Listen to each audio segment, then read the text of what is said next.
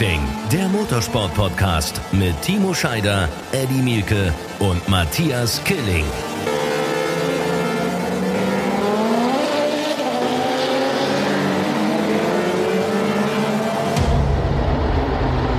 Einen wunderschönen guten Morgen. Und unsere Chefs haben gesagt, Leute, sprecht niemals über die Uhrzeit, wo ihr diesen Podcast aufnehmt. Dürfen wir nicht. In den Sonnenaufgang. Tja. Schönen guten Morgen. Hallo, das darf man ruhig sagen, glaube ich, oder? Ja, ich finde, ich finde jetzt, wenn man zu so einer Uhrzeit sich trifft, um einen Podcast aufzuzeichnen, es hat ja Gründe, dann kann man, dann kann man da schon mal drüber reden. Es ist Montagmorgen, es ist 6.45 Uhr. Oder, Eddie?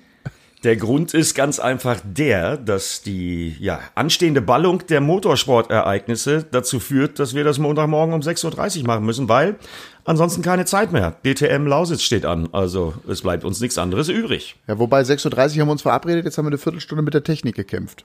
Ja, ja, wir ja, nicht, mit sondern meiner, der Kollege Scheider, der demnächst auch mal ein Buch schreibt. Ja, genau. Die Technik und ich. Also die Computertechnik und ich. Aber wenn man, wenn man das Wochenende so Revue passieren lässt, also ich sag mal, Technik hat auf jeden Fall eine große Rolle gespielt im Motorsport. Es gab aber auch unfassbar viele Überraschungen. Also ich, Ey, geiles Wochenende, oder? Wahnsinn. Ja, unglaublich, alles in allem. Also ich habe mich gestern Abend dann noch bemüht, äh, mir alles reinzuziehen, was irgendwie so kam, äh, um gleich mal anzufangen mit der Frage, die am häufigsten bei mir auf dem Instagram-Account äh, oder auf Facebook reinkam.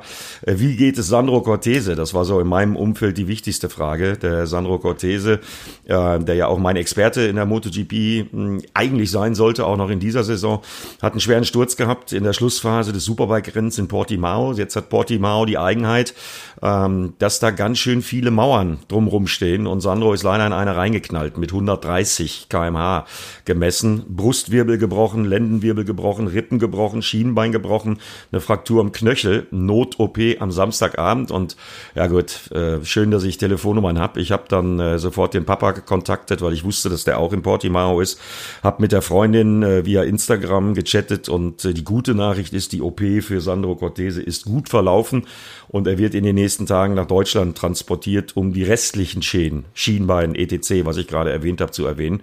Also das war schon eine Schrecksekunde, gerade wenn man jemand so gut und so lange kennt wie den Sandro. Der ist ja der, also schon mit der beste deutsche Motorradfahrer, muss man sagen, oder? Also wenn man jetzt die jüngere Vergangenheit nimmt, der hat ja auch in der Supersport, glaube ich, den Titel gewonnen, 2018. Ähm, war, war auch in der MotoGP natürlich Titelträger, lange erfolgreich mit dabei gewesen. Also das ist, das ist schon heftig dann so, ne? Der beste Deutsche eigentlich. Ja, ja zusammen mit, mit Stefan Bradl und Jonas Folger, würde ich sagen, sind das ja. so die drei, die die letzten zehn Jahre geprägt haben. Ja, Sandro und ich, wir sind echt äh, sehr intensiv im Kontakt die letzten zwei Monate. Hat mich gestern deswegen auch ziemlich getroffen, denn äh, wir planen seit zwei Monaten zusammen äh, eine Runde um See zu fahren mit dem Fahrrad. Und äh, ja, die Info, Eddie, die kam von dir dann tatsächlich gestern in die Gruppe bei uns. Also das war äh, ja nicht so geil, wenn ich ehrlich bin. Also das ist natürlich was, was beim Motorradfahrer natürlich immer mal wieder vorkommen kann. Aber muss auch sagen, wenn man die ganzen Jahre zurückreflektiert, wie wenig bei der MotoGP oder einem Motorradsport allgemein passiert, ist schon für das Risiko, was sie gehen, unglaublich gering, würde ich sagen. Trotz allem, die nur ein Lederkombi und Helm aufhaben. Ja, das stimmt. Äh, da sind die Sicherheitsfeatures natürlich mittlerweile auch äh, wirklich auf einem sehr, sehr guten Niveau. Zum Beispiel die Airbag-Technologie. Also auf WM-Niveau fahren die jetzt mittlerweile alle mit einem Airbag-System, je nach Lederhersteller, im Oberkörper-Brustbereich. Das haben auch die Skiabfahrtsläufer mittlerweile kopiert und haben da explizit auf die Motorradrennfahrer hingewiesen. Das hat sich durchgesetzt und ich mag mir gar nicht ausdenken, was passiert wäre, wenn der Sandro diesen Airbag nicht gehabt hätte. Ja. Übel, übel, übel. Ich habe ich habe das nur, ich habe das nur gestern Abend mitbekommen, als äh, auf einmal die Schlagzeilen. Also ich habe das vorher mitbekommen durch dich, durch die, durch die äh, Gruppe natürlich, aber die Schlagzeilen wurden ja dann groß. Ich habe dann wieder so gedacht, das gibt's doch gar nicht. Also über so ein Motorradrennen würde sonst kein, kaum ein Medium, ich sag mal im normalen Bereich äh, äh, sprechen, ja. Aber jetzt passiert ein Unfall und bums sind alle Schlagzeilen wieder da. Zack, ja. wird über das Negative dann ganz groß berichtet. Irgendwie auch auf Deutsch gesagt Scheiße. Ja, die, die, die, große, große äh, deutsche Zeitung mit den vier Buchstaben war die erste, die einen großen Artikel gemacht hat. Ich glaube, äh, die Supersport oder Superbike WM hat das letzte Mal stattgefunden vor 30 Jahren wahrscheinlich in dieser Zeitung. Aber genau das, das ist absolut Das ist absolut richtig. Also vielleicht gab es mal eine kleine Notiz, als der Sandro äh, 2018 Super Sportweltmeister ähm, geworden ist, äh, ist er danach erst in die Superbike WM aufgestiegen.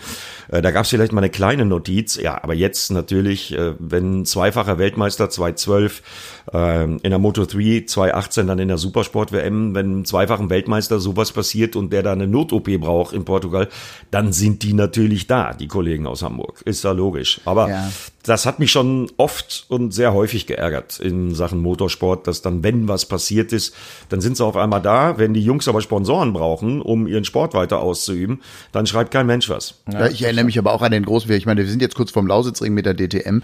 Ich erinnere mich an den Sturz, äh, nicht an den Sturz, an den äh, Crash von René Rast äh, ihr habt alle die Bilder vor Augen, 2018, als er da aus diesem völlig zerstörten Auto mit dem Daumen nach oben und dann aus dem Dach da rausgeklettert ist, das war auch auf einmal riesengroß in allen Zeitungen. Und ansonsten musst du irgendwie Glück haben, wenn du mit der DTM, also jetzt nicht die ganz kleinen Artikel, aber die Berichterstattung könnte durchaus größer sein. Also die war zu Timos Zeit, als Timo Meister geworden ist, äh, größer, als sie natürlich jetzt ist. Ne?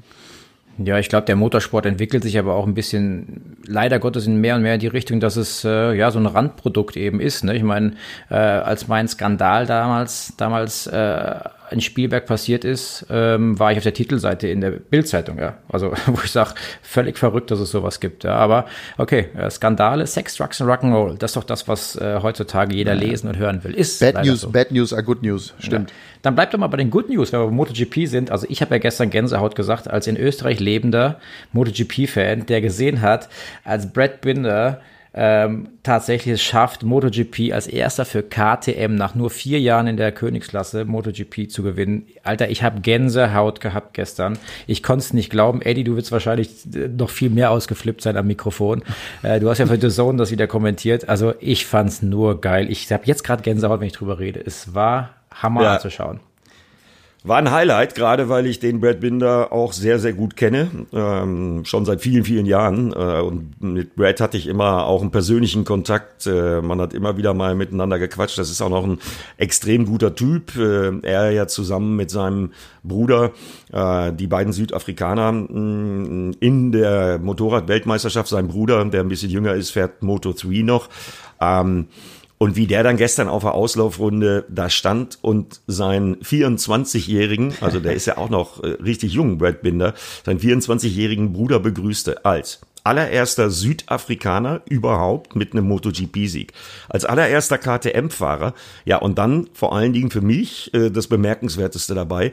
Der erste seit Marc Marquez als Rookie mit einem Sieg im gerade mal dritten MotoGP-Rennen. Ja, mega. Also viel mehr geht nicht. Aber wer mir gestern zugehört hat, äh, ich habe das in der Anfangsphase des Rennens schon angedeutet äh, und äh, ich hatte mir das zu dem Zeitpunkt gewünscht und gehofft, dass der Brad da gestern ja, so richtig ready to race ist. Und das war er dann auch, weil am beeindruckendsten war, wie er die Leute da überholt hat. Und als er dann erstmal die Führung innehatte, wieder gebremst hat, wieder die Kiste umgelegt hat. Äh, das KTM-Paket funktioniert jetzt auch. Da hat man also in Munderfing richtig gute Arbeit geleistet mit dem neuen Rahmen, mit der neuen Abstimmung, mit dem neuen Bike. Der Motor hat sowieso schon die ganze Zeit äh, genug Power. Also das war unglaublich, äh, was da passiert ist, geschichtsträchtig. Ne? Also ich habe es im Kommentar gesagt. Ich glaube, Brad Binder muss, wenn er nach Mattikofen Mundafing zieht, äh, nie wieder Steuern bezahlen in Österreich. Die bauen wahrscheinlich jetzt schon ein Denkmal für den Kollegen. Das, Denn, äh, ich habe dir, ich hab dir, ich hab dir tatsächlich zugehört, Eddie, und äh, ich habe äh, gedacht, am Anfang habe ich so gedacht, okay, was erzählt er da jetzt? Und aber es hat sich, also ich will nicht sagen, es hat sich abgezeichnet, aber es ist jetzt, es ist natürlich ein, ein, ein Gänsehautmoment gewesen, eine mega Überraschung, aber wie du richtig sagst, es ist halt auch das Ergebnis von einer sehr konsequenten und sehr klaren und sehr guten Arbeit plus eben ein unfassbares Talent. Gestern haben wir gesehen, da ist ein neuer Stern unterwegs, oder? Am, ja, am MotoGP-Himmel. Aber du musst ja sagen, Eddie, ich glaube, du, du weißt es noch besser, Espargaro war genauso auf dem, auf dem Weg, da vielleicht sogar auf dem Podium zu stehen. Wenn der nicht von Sarko abgeräumt worden wäre, dann wäre das äh, wahrscheinlich ein, ein Doppel-KTM-Podium gewesen, von einem reinen Speed und wie confident die auf dem Bike ausgesehen haben. Die waren ja so committed, das sah so viel einfacher gefühlt aus wie bei den anderen. Also ich fand, das war optisch, ja. optisch tatsächlich zu sehen, wie gut das Bike funktioniert hat. Ja, also wir wollen ja auch Miguel Oliveira nicht vergessen, der von ganz hinten kam. Der lag irgendwo ja, so stimmt. zur Rennmitte auf der 14. Position und äh, hat damit Platz 6 auch noch ein Top-Ergebnis äh, eingefahren. Aber weil du es erwähnst, Paul Espargaro, die Szene, die hat ja für viel, viel Wirbel gesorgt, weil Johann Zarco, okay, die Geschichte ist bekannt, der ist letztes Jahr für KTM gefahren, dann haben sie ihn mehr oder weniger rausgeschmissen, weil er demotiviert wirkte und mit dem Motorrad nicht klarkam. Ähm, für mich war das fast ein Rennunfall. Also äh, da hörte man ja aus dem Ducati-Lager, dass sie die Long Lap Penalty, ähm, das ist so ein bisschen wie eine äh, Strafrunde im Biathlon, was man da machen muss. Man muss in einer bestimmten Kurvenpassage eine weitere Linie fahren, verliert dadurch zwei Sekunden. Das ist in der MotoGP so.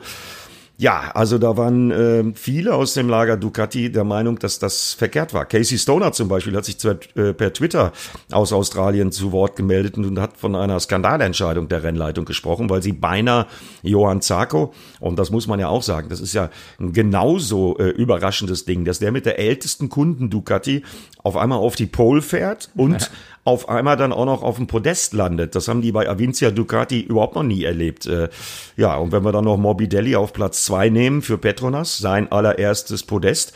Also da waren so viele Emotionen mit dabei. Und da kriege ich jetzt schon wieder Gänsehaut. Ärgere mich ein bisschen, dass ich mit euch in der Lausitz bin am kommenden Wochenende. Heißt nämlich, äh, ich kann nicht MotoGP kommentieren, aber ich kann mich leider nicht teilen. Aber das gucken wir. Ich mach dir das an, das ist überhaupt kein Problem. Wir gucken, wir ziehen uns das zusammen rein. Ich glaube, dann kommentierst du nur für Timo und mich. Ich, die, die laufen ja wahrscheinlich nicht ganz parallel zur DTM, glaube ich, ne? Nee, Moto 3 und Moto 2 laufen vorher und dann eben halt die Königsklasse ab 14 Uhr. Also müssen wir mal gucken.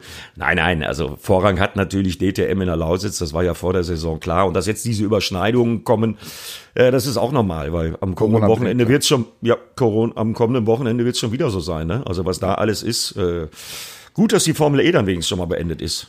Ja, ich würde gerne einen, äh, wo wir jetzt gerade den MotoGP-Blog haben, äh, vielleicht einmal, was heißt Blog, wir haben ja, äh, aber ich will die Zuschauer mit reinbringen und ich hatte gestern letzte Woche ja groß angekündigt, dass ich eine MotoGP-Frage bekomme. Da habe ich jetzt auch nicht mit gerechnet, aber ich, ich will, will sie reinnehmen. Emily hat mir geschrieben. Und zwar, es wäre super toll, wenn ihr in der MotoGP ein bisschen die Transfers diskutieren könnt. Vor allem die Situation mit Ducati und Andrea Dovizioso. Äh, wer könnte kommen und so weiter. Aber auch die Situation bei Yamaha, bei Petronas und so weiter. Was ihr davon haltet.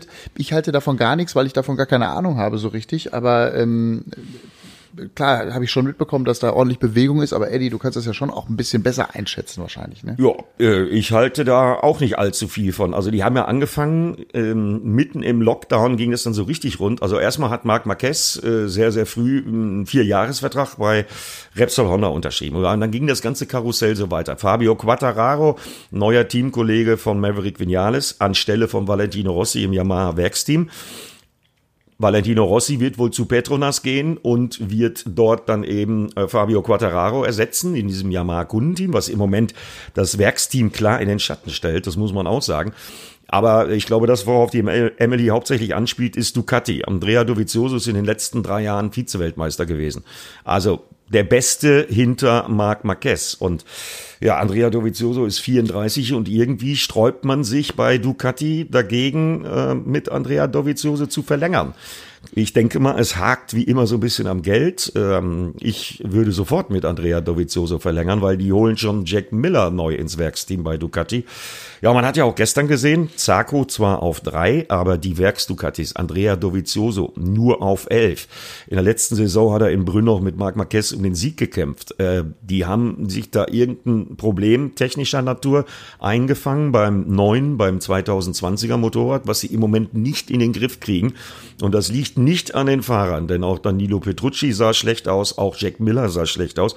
Also ich glaube, da ist die Führung, des Management im Ducati-Werksteam im Moment komplett auf dem falschen Dampfer. Denn mhm. äh, an den Fahrern kann es nicht liegen. Also, und äh, vielleicht hat das ja auch sogar einen Einfluss auf die Leistungen. Denn so richtig happy wirkte Andrea Dovizioso bisher noch bei keinem einzigen der drei Rennen. Krass, ne? Also es ist richtig ja, Bewegung. Unglaublich. Ja. Absolut.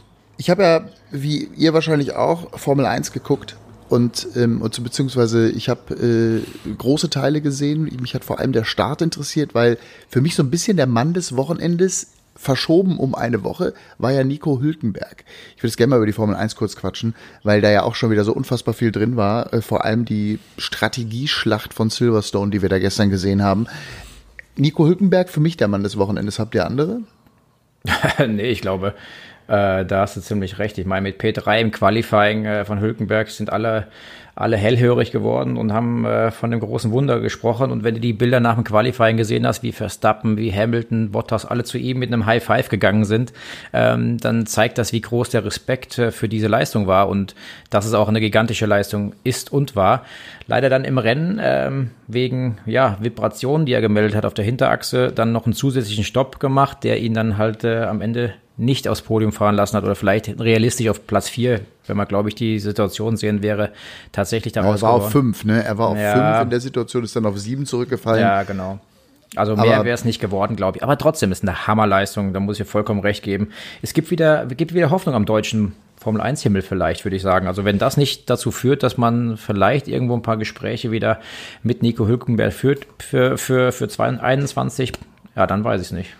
Aber wo? Ja, ich, ich, ich wiederhole meinen Satz äh, von der Vorwoche. Also spätestens jetzt hat Nico Hülkenberg gezeigt, dass Lewis Hamilton und Max Verstappen recht haben, wenn sie sagen, Nico Hülkenberg gehört einfach in die Formel 1. Also da muss irgendwie was gehen und da muss irgendwas passieren. Das kann nicht sein, dass der zu Hause sitzt und nicht Formel 1 fährt. Das gibt's doch gar nicht. Nee, gibt's auch nicht. Und vor allem, äh, er hat es äh, gerade im Qualifying eben gezeigt, wie schnell er ist. Und Timo, du hast was Wichtiges angesprochen. Ich finde diesen Respekt, also ich meine, Lewis Hamilton, der, das ist ja der Fahrer der aktuellen Zeit, da gibt's glaube ich auch keine zwei Meinungen. Äh, der hat ja auch wirklich da, gro wie du richtig sagst, nicht nur mit, dem, mit der Faust und so, auch großen Respekt auch in der Pressekonferenz nochmal gezollt und hat gesagt, hey, also der ist echt einer, der in die, nicht nur in die Formel 1 gehört, sondern der auch wirklich richtig schnell ist. Ich habe nur gestern die ganze Zeit überlegt, wo könnte der hin? Also klar, dann bist du wieder auf dem Transfermarkt und denkst nach und wo könnte der hinpassen. Du willst den ja jetzt auch nicht irgendwie in, was weiß ich, das letzte Auto da irgendwie setzen. Also, genau, weil dann ist er wieder weg vom Fenster, beziehungsweise ja, kommt genau, gar nicht, der braucht, der braucht schon einen Racing Point oder so. Also ich, ich hatte ja, gut, das wird auch nicht passieren, weil Lance Stroll und dann vielleicht Sebastian Vettel. Äh, klar, Lance Stroll wird sicherlich nicht äh, Platz machen äh, für, äh, also wird der Vater schon für sorgen, äh, für, für, für Nico Hülkenberg. So schön das wäre, eine deutsche Besetzung in so einem Team. Aber wo könnte der hin? Ja, aber ganz im Ernst muss ich eins sagen, wie krank der Motorsportmarkt dann leider ist. Sieht man ja daran, dass Nico Hülkenberg äh, einen GT Masters Start am Nürburgring in einem Lamborghini sich quasi antun würde wollen, äh, mit einem mhm. Auto, was mit einem neuen Team, was wahrscheinlich nicht mal konkurrenzfähig ist, wo du sagst, wie pervers ist denn das überhaupt, ne? Da ist jemand, der das Talent hat, vielleicht sogar, um einen WM-Titel im richtigen Formel 1 Auto mitzufahren. Ja, und was passiert? Der fährt dann einfach kurz nachdem er seine Karriere in der Formel 1 beendet hat, in der GT Master. Ist coole Situation, coole Geschichte, kann man mal machen, sagen, hey, da fahre ich mal mit, habe ich Bock drauf. Aber wie, wie, wie groß die Spange zwischen Sieg und Niederlage oder wie eng das am Ende dann sein kann, ist es brutal. Zwischen einer Woche wirst du angerufen, bist der Hero in der Formel 1, nächste Woche fährst du GT Masters für ein Hinterbänkler-Team. Also ist schon krank. Ja. Ich habe die Lösung, ist doch ganz einfach. Äh, Run Racing macht die Schatulle auf, besorgt noch ein paar große Sponsoren. Wir mieten bei Red Bull ein Vorjahresauto meinetwegen, um nicht das gleiche wie Racing Point mit dem Mercedes zu machen. Scheider wird Teamchef, äh, Killing der Marketingkoordinator, ich der Pressesprecher und dann setzen wir Hülkenberg und Sebastian Vettel in die Kiste rein. Fertig. Geil, ja, ja, vor allem, vor allem groß raus. Weil ja Run, Run Racing für seine Schatulle bekannt ist. Ne? Das sag mir halt, wenn du sie gefunden hast, irgendwo die Schatulle. Dann gehe ich mal gucken, was da drin ist. Ich, der, der eine oder andere Kollege hört uns gerade zu und denkt so, ach du Scheiße, was reden sie denn jetzt wieder? Ja. Nee, aber ich meine, das ist, das ist schon, ich meine, das einen freut, ist das anderen leid. Wir haben jetzt, es ist jetzt die dritte Folge, die wir hier produzieren.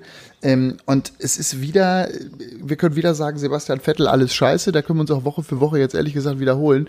Äh, der, mir fällt da nur noch ein, der muss da ganz schnell weg. Ganz schnell am, ja, das am besten. Geht gar nicht mehr. Leclerc äh, feiert sich oder kann sich feiern für ein P4, äh, für ein relativ gutes Rennen mit einer, mit einer Krücke als Auto. Äh, und Vettel, dem passiert halt dann auch noch Scheiße. Nach dem Kack-Qualifying, ja, fährt er dann beim Start da innen noch über den Curb und dreht sich selber weg. Dreht sich. Wo, du, wo du denkst, Alter, jetzt kommt auch noch zu. Ohne Berührung, ne? Ja, keine genau. Berührung, keine Fremdanwendung, nichts. Also, Richtig. Das, hast du Scheiße am Fuß, hast genau. du Scheiße am Fuß, hat Andi Breme so schön gesagt. Sagen. Ne? Genau das ist es. Ja, der hat jetzt nicht nur kein Glück, sondern der hat auch noch richtig Pech jetzt dazu. Und das ist einfach so, der fährt sich jetzt komplett in so einen Strudel rein und den, den kotzt das gerade selber sowas von an, da kannst du dir sicher sein, weil das ist äh, jetzt einfach nur noch, äh, ja, habt ihr einen Funkspruch gehört, während des Rennens hat er ja äh, seinem ja, Team quasi den Vorwurf genau. gemacht, das habt ihr jetzt alles verbockt, ja, mit ganz klarer Ansage an die Strategieabteilung in Richtung Team, ihr habt hier Scheiße gebaut mit unserer Strategie gerade wieder, also wo du denkst, Junge, da geht, mehr geht nicht mehr. Jetzt fangen die auch noch an, sich öffentlich über Funk zu beschimpfen, ja, habe ich krass. in dem Moment gedacht. Ich habe nicht alles gesehen von der Formel 1, aber das war so sinnbildlich. Also ich glaube, da ist das Tischtuch zerschnitten und mittlerweile glaube ich, dass Sebastian Vettel die Saison bei den Roten nicht zu Ende fährt. Ja, könnte durchaus sein. Die, die ersten Gerüchte gibt's ja schon. Ja. Ja, es ist, ich habe, äh, ich weiß gar nicht, wer, wer das von euch äh, gesagt hat, ich habe da nochmal drüber nachgedacht. Auch der, der Vergleich, Michael Schumacher auf der einen Seite, ähm, damals kommt zu Ferrari und hat dieses ganze, dieses ganze, ich sag mal, italienische ähm, Ding da irgendwie aufgeräumt, indem der aber auch ja seine Leute mitgebracht hat. Allen voran natürlich Ross Braun. So und so etwas gibt es eben auch bei Sebastian Vettel in der aktuellen Situation nicht. Sebastian Vettel ist zwar gekommen, aber er hat eben es nicht geschafft, die Leute auch sein Umfeld so mitzubringen. Er hat natürlich seine eigene hier seine Pressesprecherin und so die Leute, die Betreuer, die hat er alle dabei, das ist klar. Aber er hat es eben nicht geschafft, seinen individuellen Stempel auf diese Mannschaft Ferrari zu setzen in der Form, wie Michael Schumacher das konnte. Ja, richtig, das geht ja noch viel höher. Das war ja nicht nur Ross Braun, Matthias, sondern das ging ja schon bei Jean Todt los. Ne? Absolut, ne? Und ja, äh, Jean ja. Todt, Ross Braun, Michael Schumacher, die haben mit dem ganzen italienischen Lebensgefühl bei Ferrari aufgeräumt und haben dann eine Struktur reingebracht. Ja, und die Möglichkeit hatte Sebastian Vettel eben nicht. Und das ist jetzt wieder da. Also die, die und der wird natürlich jetzt auch in, in Maranello, der wird ja, also der soll, der wird da jetzt nicht so völlig entspannt vorfahren können und so ein bisschen winkend durch die Stadt fahren. Das wird nicht mehr funktionieren. Ne? Das Thema nee. ist durch, das ist komplett durch. Also das äh, will er wahrscheinlich auch gar nicht mehr, weil er so viel Gegenwind, wenn sich ein Vettel mal äh, on air über Funk so beschwert beim Team. Ich glaube, dann brauchst du nicht mehr nicht mehr drauf hoffen, dass da irgendwas äh, mit Friede, Freude, Eierkuchen beendet wird, weil das ist ein Drama, der ist emotional, mental äh, wahrscheinlich am Boden zerstört jetzt gerade. Ähm, er ist äh, der erfolgreichste der Neuzeit gewesen, Deutsche äh, der Neuzeit gewesen und jetzt momentan ähm, wird er sich wahrscheinlich am liebsten vergriechen. Ich glaube, der hat gar keinen Bock mehr, einfach nur ins Fahrerlager zu laufen und sich Ferrari-Klamotten anzuziehen. Nee, stimmt. Ja, muss ja auch eine bittere Pille sein für so einen Weltklassefahrer, ja. wenn man das dann da alles erlebt. Und wie gesagt, dann holen die den auch noch so früh rein. Da weißt du dann im Auto sitzen, die Strategie ist für die Tonne und genauso ja. war es ja dann letztendlich auch. Genau. Eigentlich ein, eigentlich ein guter Zeitpunkt, auf Top und Flop zu kommen, oder Matthias? Ja, sehr guter Zeitpunkt sogar. Ja. Sehr gut. Ja, dann fangen wir an. Dann fangen wir an. Also für mich, ich habe es ja schon gesagt, für mich ist der Top des Wochenendes, was jetzt insgesamt die Situation angeht, ähm, bei den Fahrern Nico Hülkenberg. Aber eigentlich ist für mich die Nachricht des Wochenendes, die hat mit der DTM zu tun. Das ist eigentlich meine Top-Nachricht, auch wenn ich da jetzt thematisch gerade ein bisschen springe, aber reden wir vielleicht gleich noch kurz drüber.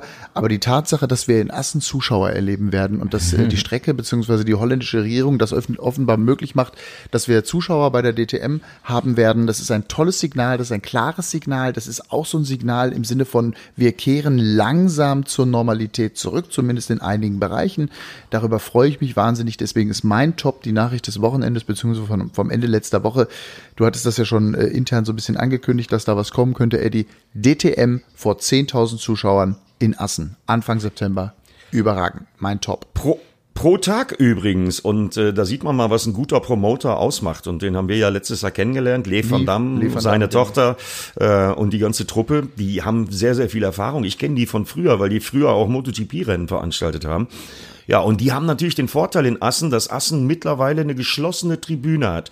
Die geht von der schnellen Ramse-Kurve bis Ende Startziel. Und wenn man irgendwo das Sicherheitskonzept einhalten kann, mit Abstand wohlgemerkt auf der Tribüne, dann ist das in Assen und ich bin jetzt schon mit Anrufen bombardiert worden, äh, wo es denn die Tickets gibt. Die Tickets mhm. gibt's ab sofort auf der DTM-Seite, äh, kann man sich besorgen, denn es gibt wirklich unglaublich viele Leute, die die Class One Autos nochmal in freier Wildbahn erleben wollen. Ja, und Assen macht den Auftakt, da hast du recht, das ist in der Tat eine richtig, richtig gute Nachricht. Ist in weniger als vier Wochen übrigens und dann werden wir pro Tag 10.000 Fans auf der Tribüne haben. Da werden dann die ja. Parkplätze zu organisiert. Also das passt alles und ich bin mir sicher, dass die Mannschaft von Le van Damme da was richtig Gutes auf die Beine stellen wird. Also mein Flop ist diese Nachricht, mein, mein, äh, mein, mein Top. Mein Flop ist Ferrari insgesamt. Also ich fand diese öffentliche Zerfleischung äh, beziehungsweise diese Funkspruchgeschichte, ich fand das so schlimm. Also dass jetzt auch noch öffentlich äh, äh das so auch dann ausdiskutiert wird das, das finde ich einfach, das ist ein Kindergarten, das finde ich ganz furchtbar. Das ist der Formel 1 auch nicht würdig und äh, einem vierfachen Weltmeister sowieso nicht. Ähm, der Frust bei Sebastian scheint unfassbar groß zu sein. Insofern ist Ferrari insgesamt diese Performance auch Leclerc, die Bevorzugung äh, des wirklich super Talents, muss man ja sagen, ähm, ist trotzdem, finde ich, ganz schlimm, mein Flop. Ja, jetzt kommt Timo. Der hat sich letztes Mal ja ein bisschen geziert mit Top und Flop. Was habe ich mich gezerrt? Niemals. Nee. Moment, ich habe eine also, der einzige, so der Kubica so richtig klar äh, benannt hat, ne? Ja, das stimmt. Richtig, aber schön, mit deinem Alter vergisst man schon mal was, Eddie, kein Problem. ja, kann passieren, ne? Also, äh, mein, mein, mein Top, ähm, sage ich ganz bewusst, weil ich es beobachtet habe, war dieses Wochenende in der Formel E und das war ähm, der neue Champion Antonio Felix da Costa, der einen ja. unglaublichen Run in der Formel E an diesem Wochenende in Berlin hingelegt hat. Einer, der ja auch so ein verlorenes Kind war in der Formel 1, von Red Bull rausgeschmissen und so weiter. Der hat ja eine, eine bewegende Karriere hinter sich und hat seinen ersten wirklichen großen Titel gewonnen jetzt mit der Formel E und das, äh, wie hat das gesagt? Er hat gesagt, ähm, nachdem er erfolgreich da ins Wochenende gestartet ist und in diese sechs Rennwochentage ähm, dass ich habe ein großes äh, Fadenkreuz oder Fadenkreuz auf, auf, dem Rücken und alle wollen quasi mich jagen. Jetzt wird der Druck noch größer und er hat im Stand gehalten, ist entspannt gestern mit P2 zum Titel gefahren und da muss ich sagen, das ist mein Top, weil es auch äh, der ganzen Geschichte geschuldet äh, eine geile, geile Nummer ist von Da Costa. Und ich freue mich für den Jungen, war mein Teamkollege in, in äh, BMW-Zeiten, also äh, ein ganz cooler Typ und der hat's verdient. Mein klares Top, äh, würde ich sagen. Und, äh, Und Flop? Flop, äh, Flop sage ich mit Fragezeichen. Mein Flop mit Fragezeichen ist, ich sehe schon, wie ihr ganz gespannt guckt. Also wir sind ja alle verbunden mit, auf, mit per Handy, damit ihr unsere Gesten auch selber sehen könnt, liebe Zuhörer. Ähm, mein Flop ist das Fragezeichen Flop hinter ist René Rast mit Push to Pass gefahren in Spiel, äh, in Spielberg, sag ich schon, in äh, Spa oder nicht? Spa. Ähm, mhm. Das wird ja noch alles verhandelt.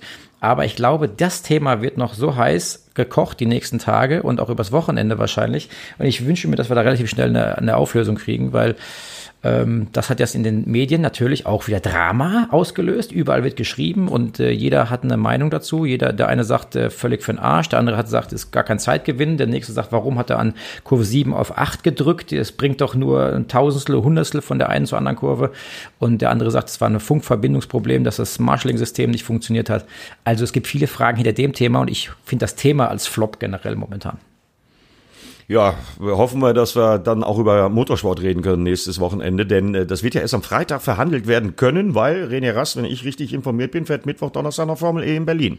Kommt dann also Donnerstagabend in die Lausitz und Freitag gibt's dann eine Anhörung. Äh, ich bin mal gespannt, wenn das entschieden wird, aber ich gebe Timo tendenziell recht. Ich mache es jetzt mal kurz mit meinem Top und meinem Flop. Also mein Flop war ganz klar Sandro Cortese und die Mauer ohne Airfans in Portimao. Mhm. Das hätte nicht passieren dürfen. Äh, da wären zum Beispiel in der MotoGP an der Stelle andere Sicherheitsstandards gewesen und dann wäre der Sandro äh, nicht mit einem Heli zu einer Not-OP geflogen worden. Das ist ganz klar mein Flop. Ja, und mein Top, das kann ich gar nicht anders sagen, nachdem ich das gestern kommentiert habe. Äh, 24 Jahre jung, Rookie, erster Südafrikaner, erster KTM-Fahrer, Brad Binder rockt die MotoGP, weil wir haben jetzt damit auch im Übrigen, das gilt auch so ein bisschen als Vorbild für andere Rennserien, jetzt sind fünf Marken in der MotoGP siegfähig. Yamaha, Suzuki, Honda, Ducati und KTM. Unglaublich, was da noch für Spannung zu erwarten ist. Ja, und für Brad Binder persönlich äh, einer der sympathischsten, die ich je kennengelernt habe. Ganz großes Kino und ganz klar mein Top. Ich finde das übrigens Mega. super geil, dass wir drei jetzt komplett verschiedene Tops und Flops haben. Finde ich total geil, weil das zeigt, was in der Motorsportwelt gerade los ist. ja, was ich finde ich auch. Ich hatte den gleichen Gedanken und äh, das äh, finde ich auch, äh, dass wir im Moment eben auch durch klar, das erste halbe Jahr ist gar nichts passiert, eben einfach jetzt komprimiert so wahnsinnig viel erleben. Ich bin ja in Berlin, ich bin ja vor Ort bei der Formel E, also was heißt vor Ort? Ich bin natürlich nicht vor Ort, weil keiner auf die Anlage darf, äh, wenn man nicht vorher zwei Tage in Quarantäne war. Aber und das finde ich äh, einfach auch toll zu sehen. Ich bin da immer immer ganz stolz hier so auf meine Heimatstadt, was die da auch auf die Beine stellen. Die haben ja vor kurzem da ein Tempelhofen Tennisturnier gemacht, was auch super funktioniert hat. Jetzt eben die Formel E. Das klappt hervorragend. Die TV-Übertragung bei Eurosport bei den Kollegen sieht super aus. Und dann eben gestern auch den, den Titelträger da zu erleben, gestern Abend, das war schon echt geil. Ich wusste gar nicht, dass du den kennst, Timo, aber umso mehr freut mich das, wenn du jetzt auch noch sagst, das ist ein super Typ. Das Einzige, was natürlich schade ist, klar, zwei Rennen vor Schluss, äh, dass er diesen Titel schon hat, geht so ein bisschen die Spannung verloren. Auf der anderen Seite hatte ich bei der Formel E aber auch, anders als in der Formel 1, das Gefühl, wir haben da schon auch ein, ein hohes Maß an Spannung. Da kann irgendwie gefühlt alles passieren. In der Formel 1 haben wir natürlich die Kollegen von Mercedes, die eine Sekunde weg sind. Klar, Verstappen hat das jetzt echt gut gemacht. Tolle Strategie. Und hat auch äh, zum Glück mal gezeigt, dass die Mercedes schlagbar sind. Aber äh, in der Formel E, da kann, da geht es so richtig schön hin und her. Das macht mir Spaß anzugucken. Ja, das ist interessant, ne? Also wenn du, wenn du einfach mal die letzten äh, drei, vier Tage angeschaut hast, wo Rennen gefahren wurden jetzt, ähm, da zum Beispiel gewinnt Maxi Günther in einem BMW äh, an einem einen Tag, ja. einen Tag später steht er auf Startplatz 21, ja, und ist weg ja, vom genau. Fenster. Ja, wo du denkst, hä, der war doch gestern so stark und hat dominiert und hat ein Auto zum Gewinnen. Äh, und einen Tag später sieht alles anders aus. Also das ist die Formel E, die ein tolles Konzept hatten mit diesen sechs Tagen oder sechs Rennen da in neun Tagen. Ähm, Streckenumbau jeweils nach zwei Rennwochen, äh, nach zwei Renntagen sozusagen, finde ich total cool, äh, die Corona-Zeit so zu nutzen, beziehungsweise die Situation mit dem Kalender so zu nutzen. Ähm, also von daher, äh, Formel E muss man sich ein bisschen mit beschäftigen. Die ganzen Leute hier rumschreien, ach, doch scheiß und Elektrokack. Ähm, ja, ähm, ich bin auch Petrolhead, das muss ich auch laut sagen, ist klar. Aber wir müssen uns auch alle mit der Zukunft beschäftigen. Und was Alejandro Agag da macht mit der Serie oder gemacht hat die letzten Jahre, ist einfach sehr bemerkenswert. Muss man anerkennen. Das ist wirklich bemer absolut. Ja. Und, und was mir, was mir übrigens auch noch den, den Gedanken will ich einmal noch loswerden, weil das auch ein, ein Mut erfordert, aber auch ein Eingriff natürlich in dieses Rennen. Aber ich persönlich, da kann man auch total zwei Meinungen haben. Ich finde das aber geil, dass es diesen Fanboost gibt. Also ich weiß nicht, wie du das siehst als Rennfahrer, ja, aber Fanboost, wenn ich mir vorstelle, ja. also die machen natürlich dann alle Social Media Gas und so, ne? Und hier, ich, René Rast hat da ja auch äh, richtig gepostet zu dem Thema. Aber für eine kurze Zeit minimal etwas mehr Leistung auf die Kiste kriegen, weil die Fans das wollen. Also ich finde den Gedanken erstmal mutig und auch irgendwie cool, dass du selber mit einem minimalen Einfluss auf das Rennen nehmen kannst. Also für die Aufmerksamkeit im System ist das mit Sicherheit marketingtechnisch gut.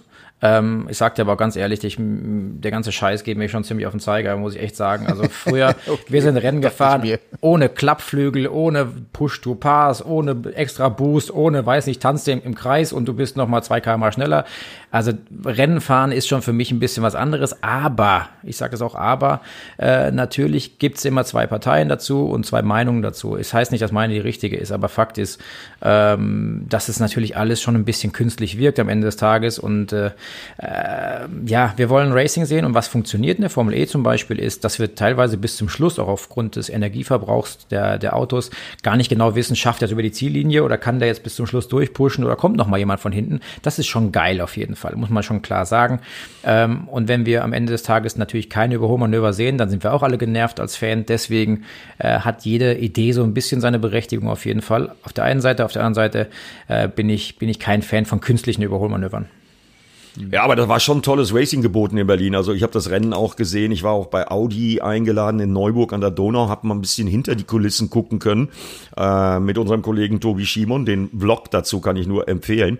Also wir haben da die Mission Control gesehen, haben gesehen, äh, dass da die Ingenieure in Neuburg an der Donau mit dem Team in Berlin zusammen äh, versuchen, die Audi schneller zu machen. Gut, das hat jetzt nicht so geklappt äh, bei den beiden Audi-Werksfahrern. Das war bisher ja nicht ganz so toll. Da hatte ich mir persönlich auch ein bisschen mehr erwartet. Aber wer gesehen hat, das Rennen Maxi Günther, wie der da kämpfen musste, wie der sich diesen Sieg ja eingefahren hat, ja, ja das war für mich pures Racing, so will Stimmt. ich das sehen. Ja. Und äh, die eine oder andere Idee muss man ja auch mal ausprobieren dürfen. Natürlich. Also mal gucken, und wenn irgendjemand im Rennsport in den letzten Jahren Ideen konstruiert und gezeigt hat, dann ist das definitiv die Formel E-Mannschaft gewesen. Ja, definitiv. Ja, stimmt, absolut. Gebe ich dir auch recht. Und da, also da kann man ja auch nur äh, wirklich, ich habe mich gestern Abend nochmal auch in Vorbereitung auf das Gespräch, wobei wir das jetzt gar nicht so vertiefen wollen, vielleicht können wir irgendwann nochmal ausführlicher auch über die Formel E reden oder auch nächste Woche nochmal DTM und Formel E betrachten. Aber auch die Entwicklung der Formel E ist ja spannend. Erstmal eine Rennserie, die es ja noch gar nicht lange gibt. Am Anfang irgendwie mit genau einem Auto und so, also sprich mit einem einem Hersteller und dann sind natürlich relativ schnell die anderen Hersteller gekommen. Mittlerweile haben wir da ich weiß nicht, zig Marken, alle großen Deutschen sind mit dabei, von Porsche über BMW bis zu Mercedes, fahren da irgendwie im, im Kreis. Das ist schon cool zu sehen, das macht großen Spaß und die, dieses, diese Entwicklung, die beeindruckt mich am allermeisten, plus auch die Innovation, immer wieder neue Ideen zu haben, in die Städte zu gehen, nah an den Fans auch zu sein, hoffentlich bald wieder, wenn das dann auch erlaubt ist, hat schon was. Also es ist, äh, ja, ist cool. Ja, guck dir, guck dir einfach die technische Entwicklung an. Am Anfang habe ich auch noch drüber gelächelt, als sie noch die Autos wechseln mussten, weil mit der Batterie eben äh, es nicht über die Renndistanz ging. Ja, mittlerweile fahren die durch, ne? Und das ist äh, dann natürlich wirklich äh, das, das äh, Handling, wie man mit dem Auto, mit der Batterie umgeht, aber man kann eine Renndistanz mittlerweile durchfahren. Und ich glaube, da kommen noch Riesenschritte. Und eins ist mal klar, bei den ganzen Konzernen, ich meine, du hast jetzt die ganzen großen Deutschen genannt, die da drin sind, aber ja nicht nur die. Da ist zum Beispiel auch Mahindra drin. Mahindra ist ein indischer Weltkonzern. Ja, ja, das weiß nur keiner hier irgendwie, aber das ist irgendwie so eine Konzerngröße, die können einige andere in die Tasche stecken. Also, ich sag mal eins, wir werden um die Formel E von der Interessenslage als Motorsportjournalisten nicht herumkommen. Ja, ich meine, wir müssen, wir müssen ja froh sein. Ich freue mich drauf. Ja, genau, wir, müssen, wir, können froh sein. Ja, hallo, wir wissen, guck mal, guck mal die gesamten globalen Motorsport an. Ne? Ähm, ganz im Ernst, wir, wir werden vielleicht in zwei, drei, vier Jahren sagen, Gott sei Dank gibt's überhaupt noch Elektromotorsport. Ne? Also ich hört sich jetzt schlimm an, ich möchte nicht schwarz malen, aber äh, egal ob e, E-Fan oder nicht E-Fan, Fakt ist, ähm, wir haben da was, wo die Konzerne sich wieder beteiligen, wo eine Perspektive ist. Ähm, das wird auch hoffentlich bei uns in der Rallycross-Welt ähm, dann auch ab diesem beziehungsweise nächstem Jahr auch aktiv sein, ähm, da auch mit Elektroantrieb zu fahren. Das sind Sachen, die, die sind momentan ganz heiß und die müssen wir auf jeden Fall als, als sehr wertigen Motorsport ansehen und in Zukunft wahrscheinlich noch sehr, sehr wichtig für uns, wenn man mit Motorsport was zu tun haben will. Ja, aber noch haben wir ja Motorsport und ich sag nur eins. Samstag, Sonntag, 13 Uhr Lausitz. DTM, meine Lieblingsmannschaft, Motorensound, Benzingeruch. Ja, Eddie, ich bin Eddie, heiß. Eddie, also meine hab, Vorbereitung läuft schon. Ich, ich, das kann mir vorstellen, es ist ja auch erst, was haben wir heute, äh, Montagmorgen? Montag. Genau, also dass du schon mitten in der Vorbereitung bist, das wissen wir. Aber ich will, ich habe ich hab schon Fahrerlager Folge, eigentlich. Ich habe an unsere, an unsere erste Folge gedacht, wo du äh, Rouge, Blanchiment, Musik in meinen Ohren, eine Oper. Ich habe dann über die Lausitz nachgedacht und habe gedacht, bin gespannt, was Eddie jetzt. Äh, die Lausitz, der Senftenberger See, das Dekra-Gelände. Wie, wie würdest du die Lausitz opermäßig, also nicht Oper Eddie, sondern O mit P-E-R, -E, opermäßig anmoderieren? Ja, das ist schwierig bei der ja. Lausitz, aber ähm, Macht nix. Ähm, ich habe Hoffnung erstmal, und das ist meine größte Hoffnung, dass nach der BMW-Schlappe in Spa-Francorchamps, allein dadurch, dass wir werden ja in der Lausitz an zwei aufeinanderfolgenden Wochenenden zwei verschiedene Streckenvarianten fahren. Also ich hoffe einfach, dass die näher dran sind. Äh, gute Fahrer haben sie ähm, im Hause BMW. Und das ist meine große Hoffnung fürs kommende Wochenende, dass die irgendwas gefunden haben vielleicht und dass die auch aufgrund der Streckencharakteristik nicht so weit weg sind von den Audis, aber selbst wenn es dann nur Audis sein sollten, was ich natürlich nicht hoffe für den Run Racing Zuschauer, äh, ich habe tolle Überholmanöver in Spar gesehen und die werden wir auch in der Lausitz sehen. Freue ich mich auch drauf. Samstag, Sonntag, 13 Uhr wieder Sat 1, vormittags ab 10.30 Uhr schon die Qualifyings auf ran.de. Ähm, die ganze Vorberichterstattung auf ran.de können wir echt auch nur empfehlen. Da gibt's ganz, ganz viel rund um die DTM. Und unterm Strich kann man nur sagen, endlich geht es weiter und vor allem haben wir zwei verschiedene Sieger schon gesehen bei den ersten beiden Rennen mit Nico Müller und René Rast und auf, auf, ein, auf ein Wiedererstarken der BMW-Freunde hoffe ich sehr. Ich hatte kurz mit Timo Glock Kontakt, der ist ja im, in Südtirol noch gewesen für zwei, drei Tage im Urlaub. Einmal nochmal erholen, Dopf, äh, Kopf durchpusten lassen, Family dabei und dann geht's ab in die Lausitz für ihn. Ähm, ich hatte schon den Eindruck, Timo, ich meine, du Timo Scheider, du kennst ihn besser, aber der der hat auch einen richtigen Hals gehabt, der hat auch eine richtige Krawatte gehabt und der wird in der Lausitz ins Lenkrad beißen. Tja, das ist ja, ist ja klar, ne? Wenn du in die Saison gehst, motiviert, jetzt war unser Lockdown, unsere gesamte Situation nicht so toll, sage ich mal generell. Äh, und dann gehst du in die Saison und hast große Ziele, hast vorbereitet, hast dich vorbereitet, hast äh, Stunden und Tage verbracht mit den Technikern und dann äh, kommst du zum ersten Rennen und du merkst, du hast eigentlich gar keine Chance, um, um Rennsiege zu fahren. Das ist natürlich erstmal ein Schlag ins Gesicht. Ähm, klar, dass, dass es nicht so unbedingt jetzt sein äh, oder bleiben muss, ist, ist auch klar. Ähm, aber die Tendenz ist schon ziemlich deutlich in Richtung Audi, muss man leider Gottes jetzt auch so sagen. Also von daher, da ist bei BMW momentan ähm, ja Alarmstufe rot. Ich meine, das ist, das ist ganz klar. Und aber schön, dass wir bei der DTM sind mittlerweile, denn da habe ich ja ein, zwei Fragen bekommen äh, zur DTM und da bin ich mal gespannt. Vielleicht könnt ihr mir da als DTM-Experten ja auch helfen, weil ich habe da eine Frage zum Beispiel, die kann ich nicht beantworten und die kommt von der Joya. Die, die fragt mich, wie schnell stoppt ein DTM-Auto aus 100, aus 200 oder aus 300 kmh? So, jetzt seid ihr dran. Ich habe keine Ahnung, was ich darauf antworten soll, liebe Joya, aber ähm, in der Regel guckt man, dass wir zumindest für die Startphase ähm, schauen, wie schnell der Start funktioniert hat. Da sind wir zwischen 3,2 und wenn man mal einen sensationellen Start hat, mal 2,8, irgendwie sowas. Das liegt aber eher am Grip. Das heißt, dass man da guckt, dass man mit den Rädern äh, tatsächlich nicht zu viel durchdreht, damit man diese äh, Startzeit von 0 auf 100 in ja um die drei Sekunden schafft. Aber anhalten, stoppen von 100, 200 oder 300. Ich glaube nicht, dass es jemals schon mal gemessen wurde, beziehungsweise vielleicht könnt ihr mir da helfen, aber ich weiß es selber nicht. Ich weiß aber, wen ich fragen kann und das werde ich bis zum kommenden Wochenende auch machen, denn mittlerweile gibt's ja über alles Daten, also auch über den Bremsvorgang. Eins kann ich mal sagen, äh, die Bremskräfte und äh, G-Kräfte in einem DTM-Auto sind gewaltig, das haben wir ja auch in Spa gesehen, Eau Rouge mit 3G und so, äh, Blanchiment mit 2,2 G. Ähm, das werden wir bis zum Wochenende rausfinden, wie das mit den Bremskräften ist. Ich weiß nämlich ganz genau, wen ich fragen kann und das werden wir dann bei Run Racing am Wochenende mal erzählen. Aber Matthias, äh, kurz nochmal auf das zurückzukommen, was du gerade gesagt hast. Zwei verschiedene Sieger. Ja, wer sagt denn das? Warten wir mal Freitag die Anhörung ab. Äh, vielleicht ist René Rast dann, wenn es dann ins erste Rennen geht, äh, am Samstag 13 Uhr gar Stimmt. nicht mehr der Sieger von Spar 2. Stimmt kann man, also hast du völlig recht, wird auch in die Richtung ein spannendes Wochenende. Vielleicht zum Thema Brems, Bremsweg. Mir hat ein sehr bekannter TV-Experte namens Timo Scheider mal erklärt, das erklärt zwar die Frage nicht hundertprozentig, aber äh, zum Thema Bremsen eines DTM-Autos, stell dir vor, du fährst mit 280 in eine Autobahnausfahrt. Äh, beim 300er Schild hast du immer noch 280, beim 200er Schild hast du immer noch 280 und beim 100er Schild wirfst du den Anker und bremst runter auf 50, um sauber um die Kurve zu kommen. ähm, ja. Das hat, das hat mich, das hat mich sehr beeindruckt, ähm, weil das würde man im normalen Leben eben nicht machen. Erklärt vielleicht dem Laien so etwas, was diese Autos in der Lage sind zu bremsen. Es ist unfassbar. Ja, schön, dass du dich daran erinnern kannst. Ist echt auch bildlich eine tolle, tolle Erklärung, wenn du es gerade so erzählst. Das ist schön, wenn man sich dann in so ein Auto reinversetzt, auf der Autobahn in die Ausfahrt fährt. Ähm, ja, also die Verzögerung mit dem Abtrieb, ähm, mit den Bremsen sind tatsächlich äh, wow in einem DTM-Auto auf jeden mhm. Fall. Ähm, kann ich noch eine Frage einschmeißen? Ich habe nicht noch eine Frage von der Stella. Ja, ich habe, ich habe, pass auf, ja, mach das, mach, mach noch eine Frage. Ich habe äh, Termindruck. Äh, ich muss nämlich zum Flughafen. Es ist wie es ist. Aber äh, eine Frage noch und dann äh, blicken wir voraus aufs Wochenende und dann so machen wir's. sitz ich, aber, aber dann mache ich aber 280 zum Flughafen.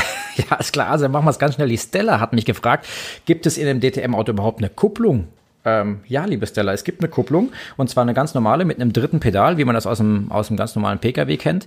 Mit dieser Kupplung fährt man nur an, beziehungsweise nutzt sie zum Start oder zum Boxenstopp oder zum Anhalten. Ansonsten äh, der Schaltvorgang an sich äh, funktioniert völlig ohne Kupplung. Das heißt, äh, da kann ich mein Pedal am Lenkrad, diese Schaltwippen einfach ziehen. Da gibt es eine Zündunterbrechung, sobald ich das aktiviere, im Rauf wie beim Runterschalten.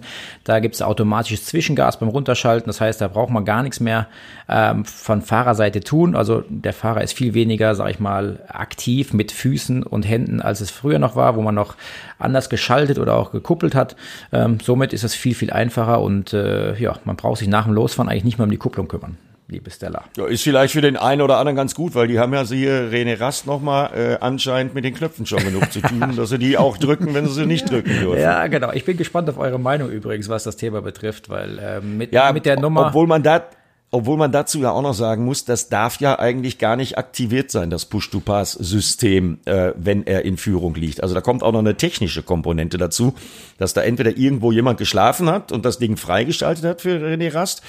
Ja, aber die Argumentation, dass er dann aus dem Reflex heraus das gedrückt hat, die ist schon mal komplett für die Tonne, das ist schon mal Schwachsinn. Aber ich gerade sagen. Rast ist ein cleverer Kerl, der drückt nix aus Reflex. Ja, also, also Auf der anderen Seite ist er ein cleverer Kerl und weiß, dass eine Onboard zeigt, dass er drückt. Also äh, ja, aber ganz im Ernst, also die Aussage, die kannst du komplett, komplett in die Tonne hauen. Also wie du sagst, äh, Eddie, wenn, wenn die uns erzählen wollen, dass das ja aus Reflex gedrückt wurde und er hat das in der, in einem Eifer des Rennführer, der Führung des Rennens nicht gecheckt, dass er das nicht drücken darf, dann äh, glaube ich ja noch ans Christkind wieder, ja. Also das ist eins, was sicher ist.